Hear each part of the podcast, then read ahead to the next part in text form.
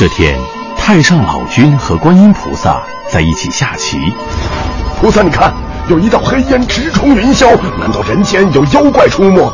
别急，老君，好像是一家饭店着火了。这还了得！快用你玉净瓶里的甘霖把火灭了。老君有所不知，据我观察，着火的是厨房的油锅，万万不可用水浇啊！水遇到热油会炸锅。热油到处飞溅，火会烧得更旺。应该迅速盖上锅盖，或者盖上湿布。看来不是所有的火都能用水灭呀。当然，电器着火时就得用沙土或者干粉灭火器灭火。